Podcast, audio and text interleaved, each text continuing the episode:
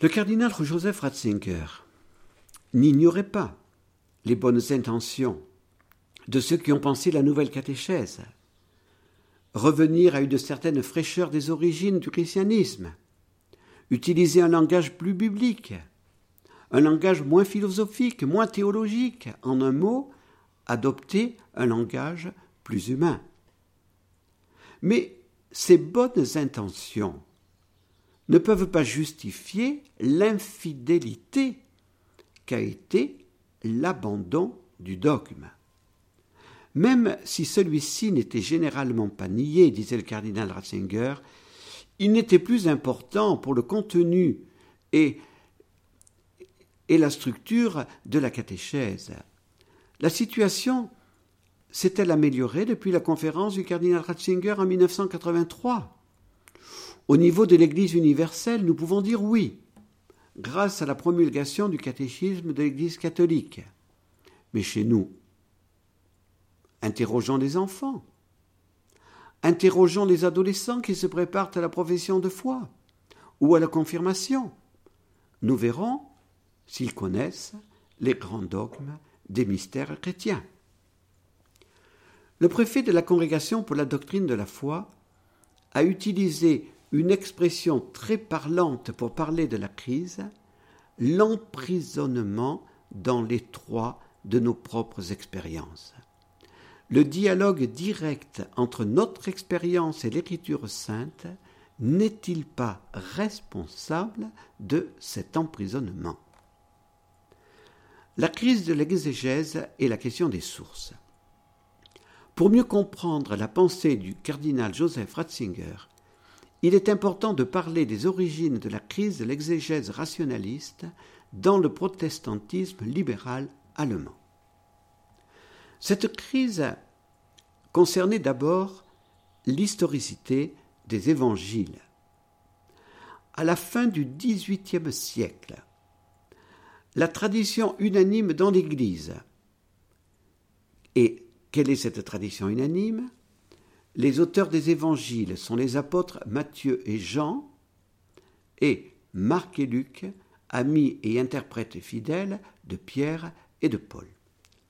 Cette tradition unanime dans l'Église était remise en cause par des exégètes du, du protestantisme libéral qui ne croyaient pas que Jésus était Dieu.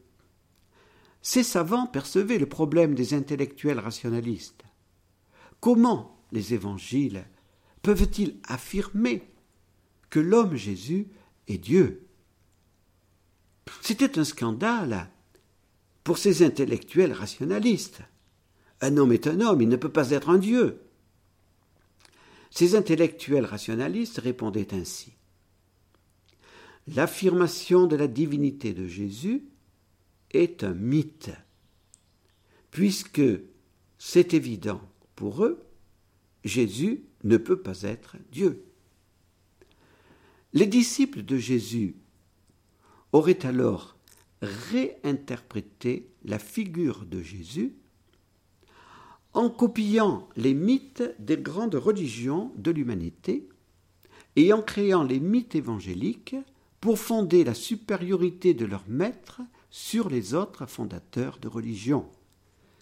Les protestants libéraux ont donc commencé un travail de longue haleine, démythologiser les évangiles, puis démythologiser toute la Bible.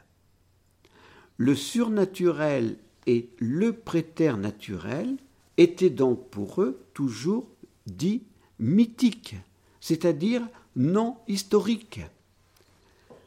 Les graves conséquences de cette démythologisation de l'Évangile et de la Bible, le Christ de la foi que les évangiles nous annoncent ne s'identifie plus au Jésus de l'histoire.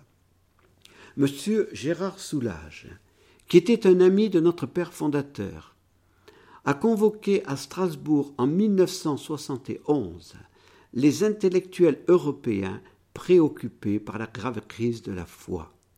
Oscar Kuhlmann, théologien luthérien et grand ami de Paul VI, a répondu à l'appel de Gérard Soulage et a pleinement partagé sa conviction.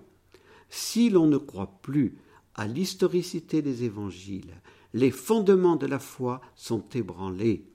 Notre foi, en effet, n'est pas fondée sur des mythes créés par les premières communautés chrétiennes, mais sur le témoignage des apôtres ou des hommes apostoliques, témoins oculaires de la vie publique de Jésus, de sa passion, de sa résurrection et de son ascension.